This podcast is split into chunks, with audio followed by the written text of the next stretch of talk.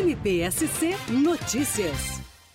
Durante uma partida de futsal no município de Cunhaporã, dois torcedores ofenderam verbalmente integrantes negros da equipe contrária, proferindo xingamentos relacionados à cor da sua pele. Os fatos foram provados através do depoimento de pessoas que estavam no local e resultaram na condenação de ambos pelo crime de injúria racial. Essa condenação mostra que práticas racistas não podem ser aceitas em nenhuma situação, nem mesmo no contexto de manifestações de torcidas em eventos desportivos e ao Ministério Público cabe justamente o combate ao racismo e aos crimes de preconceito, auxiliando na construção de uma sociedade que verdadeiramente respeite as diferenças.